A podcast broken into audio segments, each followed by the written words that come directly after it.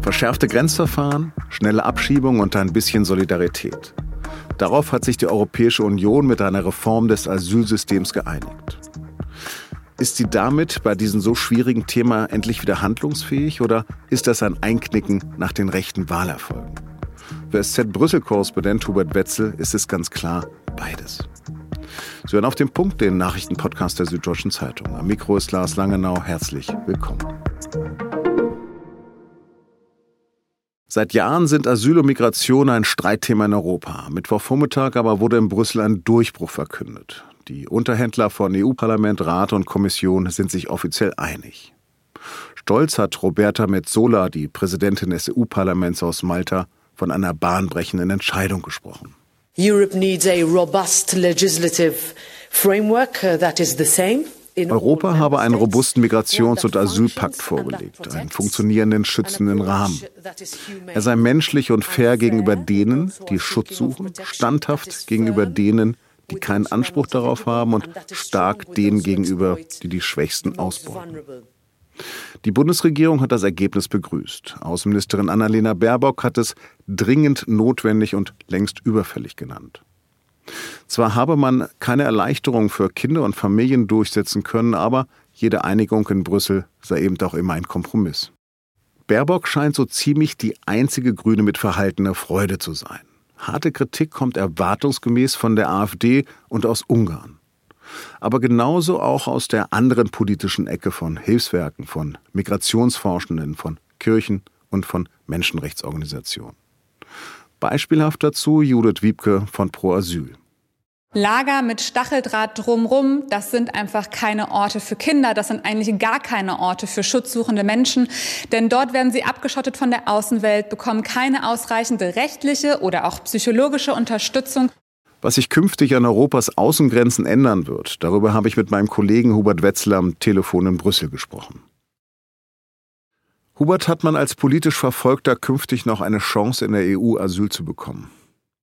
Ja, ich denke schon. Die äh, Reform, die jetzt beschlossen worden ist, ist mit dem erklärten Ziel entworfen worden, eben gerade den Leuten, die tatsächlich politisch verfolgt sind, Asyl zu ermöglichen in der, in der Europäischen Union und im Gegenzug dazu eben zu versuchen, Leute, die im engeren Sinne nicht politisch verfolgt sind, sondern in Anführungszeichen eben nur vor wirtschaftlichen Problemen äh, fliehen oder auswandern aus ihren Ländern, vor Armut, Gewalt, wie, wie auch immer, sozusagen diese Leute nicht mehr ins reguläre Asylverfahren zu bringen. Also insofern glaube ich schon, dass man sagen kann, der Grundsatz, dass politisch Verfolgte Asyl bekommen sollen in der EU, wird zumindest vom Anspruch her durch diese Reform nicht angetastet.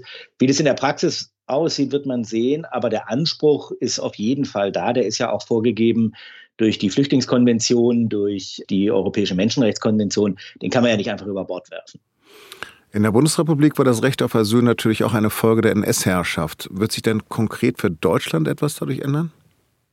Also von der Rechtslage her nicht. Das hebelt jetzt nicht irgendwie den Asylrechtsartikel in dem, im, im Grundgesetz aus oder sowas. Die Bundesrepublik hatte ja, hat ja schon immer an der europäischen Asylpolitik teilgenommen. Und die bestand ja schon seit den Dublin-Reformen darin, dass gesagt wurde, dass die Länder an den Außengrenzen der EU für die Asylverfahren zuständig sind. Das Problem war, dass dieses Prinzip nie funktioniert hat, weil diese Länder an den Außengrenzen, die sogenannten Frontstaaten, mit der Anzahl an Leuten völlig überfordert waren und dann eben aktiv befördert haben, dass die ankommenden Migranten weiterziehen durch Italien hindurch nach Deutschland und da ihren Antrag stellen. Und das war natürlich für die Deutschen dann ein Problem, weil sie es eigentlich mit Leuten zu tun hatten, die anderswo eigentlich hätten aufgenommen werden müssen. So kam das alles zustande. Aber an der Rechtslage in Deutschland, das politisch verfolgte Asyl ähm, genießen, ändert sich erstmal dadurch, ähm, dadurch nichts. Also falls man es irgendwie in ein EU-Land geschafft haben sollte, was passiert dann mit einem? Wenn die, man muss, glaube ich, immer dazu sagen, bei solchen Reformen, wenn die so in die Praxis umgesetzt werden, wie das jetzt beschlossen worden ist, dann passiert Folgendes.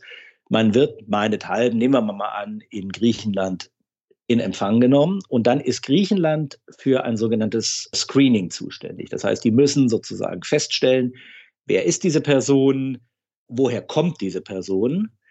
Dann gibt es auch eine Sicherheitsüberprüfung und sowas, aber entscheidend ist erstmal, woher kommt diese Person. Und dann greift ein Mechanismus in dem Moment, wo diese Person aus einem Land kommt, wo die Anerkennungsquote von Asylbewerbern unter einer bestimmten Schwelle liegt, ich glaube, das sind 20 Prozent, in diesem Moment wird erstmal davon ausgegangen, dass diese Person kein Asyl bekommen wird. Das heißt, diese Person wird erstmal nicht weit in die EU hineingelassen, sondern die soll in einem grenznahen Aufnahmeeinrichtung erstmal festgehalten werden und da soll ihr Asylantrag bearbeitet werden, binnen zwölf Wochen. Wenn diese Person dann Asyl bekommt, sozusagen kann sie dieses Lager verlassen. Da aber die Wahrscheinlichkeit, wenn diese Person zum Beispiel jetzt sagen mal aus der Türkei kommt, ja, die Anerkennungsquote für Leute aus der Türkei ist relativ gering. Wenn diese Person dann der, der Asylantrag abgelehnt wird, dann soll diese Person zurückgeführt werden aus dieser Aufnahmeeinrichtung, aus diesem Lager, entweder in einen sicheren Drittstaat oder in ihr Herkunftsland oder in ein Land, zu dem sie irgendwie eine Verbindung hat, wobei noch nicht ganz klar ist, wie das definiert wird. Aber die Idee zumindest ist zu sagen, wir sortieren an der Grenze Leute, ankommende Menschen auseinander in zwei Gruppen, in die, die eine hohe Chance haben auf Asyl, Asyl gewährt zu bekommen und die, die keine hohe Chance haben. Und damit das so ein bisschen getrennt wird und nicht alle Ankommenden, egal wie hoch ihre Chancen sind, durch dieses Asylverfahren müssen und ähm, sozusagen dann erstmal in die EU hineingelassen werden. Und nochmal, dann wird es zwei verschiedene Formen von Auffangslagern geben, also eins außerhalb oder welche außerhalb der EU und Nein, es wird kein, nee, nee, es wird keine, also geplant sind keine äh, Aufnahmelager außerhalb der EU, sondern diese diese Aufnahmelager sollen in EU-Staaten, meinethalben in Italien oder Griechenland, aber sozusagen auf der EU-Seite der Grenze ähm, eingerichtet werden. Das kann man sich vorstellen wie eine Art Transitbereich am Flughafen, ja. Und solange man da nicht quasi dann durch die Passkontrolle ist und seinen Stempel hat, ist man praktisch noch nicht auf dem, ja, also sozusagen noch nicht im Rechtsbereich, sondern eben in dieser komischen Zwischenwelt, die sich Transitbereich nennt. Warum soll es jetzt besser laufen, dass flüchtende Menschen gerechter auf die EU-Länder verteilt werden?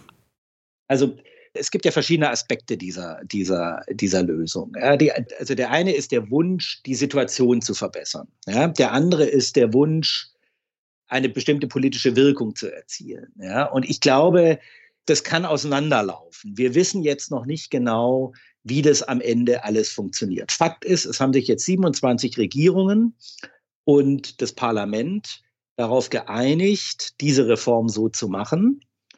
Und da ist ja zum Beispiel auch so ein Verteilmechanismus drin, dass bestimmte Länder, die nicht Grenzstaaten sind, dass die den Grenzstaaten Leute abnehmen, Asylbewerber, die sozusagen Asyl gewährt bekommen. Und wenn sie das nicht tun, dass die dann eine bestimmte Zahlung leisten, 20.000 äh, Euro, glaube ich, pro, pro Person, die sie nicht abnehmen. Also die Regierungen und das Parlament haben sich auf einen Verteilmechanismus geeinigt. Das gab es vorher in der Form nicht. Und jetzt muss man schauen, ob der funktioniert. Und man kann natürlich, kann sein, dass man in einem Jahr feststellt, das war alles nur heiße Luft, nur bla bla. Und es geht im Prinzip genauso weiter, wie es immer weitergegangen ist oder wie es, wie es in den letzten Jahren gelaufen ist. Niemand will diese Leute aufnehmen. Die ballen sich in den Ländern, wo sie zum ersten Mal europäischen oder EU-Boden betreten, also in Italien und, und Griechenland. Und wenn sie da nicht vernünftig versorgt werden, ziehen sie weiter in die Niederlande oder nach Deutschland. Das kann alles passieren. Aber ich glaube, die politische Bedeutung ist schon, dass es hier eine Einigung von 27 Ländern gibt. Nicht alle sind damit zufrieden, die Ungarn auf jeden Fall nicht, aber auch die haben letztlich dafür gestimmt. Und insofern muss man jetzt mal gucken, was bei rauskommt. Zeigt die EU bitter benötigte Handlungsfähigkeit oder ist das schlicht ein Tribut an die Wahlerfolge rechter Parteien in jüngster Zeit?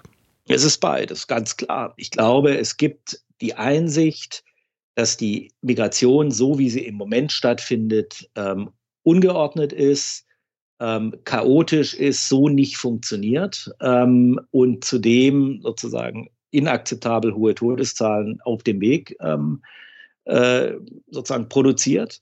Dieses Problem will man lösen. Ob das gelingt, weiß ich nicht, wird man sehen. Das zweite Problem ist der Anstieg der rechten Parteien, die mit illegaler Migration Wahlkampf machen. Und dieses Problem will man dadurch lösen, dass man sagt, seht her, Leute, wir tun was. Und wie sich das dann in einem halben Jahr bei der EU, äh, bei der Europawahl ähm, alles aus, ausgeht, wird man sehen. Das weiß man jetzt noch nicht. Aber natürlich, es ist beides. Es ist der Versuch, ein sachliches Problem zu lösen und ein politisches Problem zu lösen. Hubert Herr, herzlichen Dank. Ja, vielen Dank.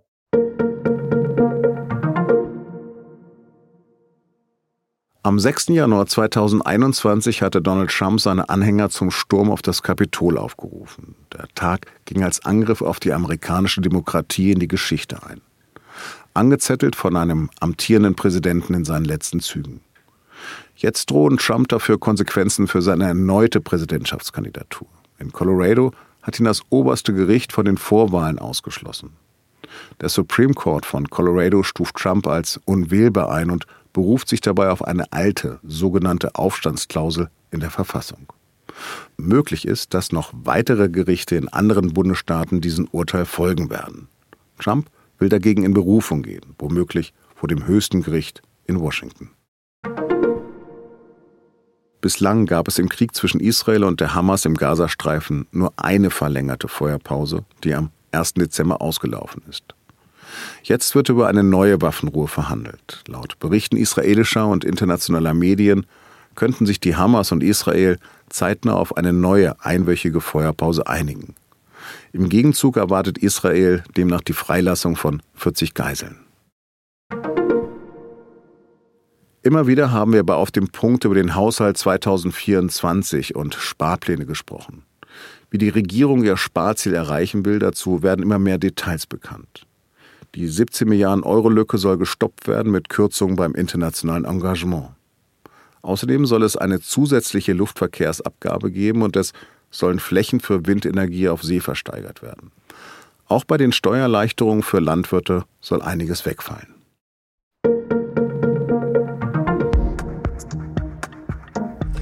Ich sag immer, wir, die die Problematik haben, sind die besten Schauspieler, ohne es gelernt zu haben. es ist so. Das war Jutta Schmidt. Bis Mitte 50 war sie Analphabetin, so wie mehr als sechs Millionen andere Erwachsene in Deutschland. Die SZ-Reporterin Elisa Schwarz hat sie getroffen und hat uns erzählt, was Jutta Schmidt erleben musste. Und wie sie dann doch noch schreiben und lesen gelernt hat. Über Analphabetismus in Deutschland. Darum geht es in unserer aktuellen Folge von das Thema. Und die finden Sie wie unser gesamtes Audioprogramm unter sz.de-podcast.